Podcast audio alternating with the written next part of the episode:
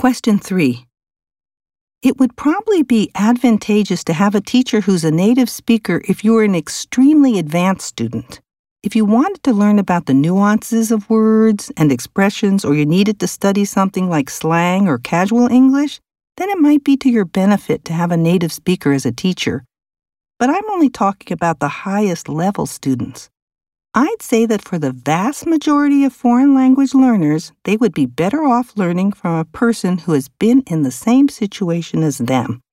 The fact they're teaching a foreign language is usually an indication that they know a lot about how to learn it effectively.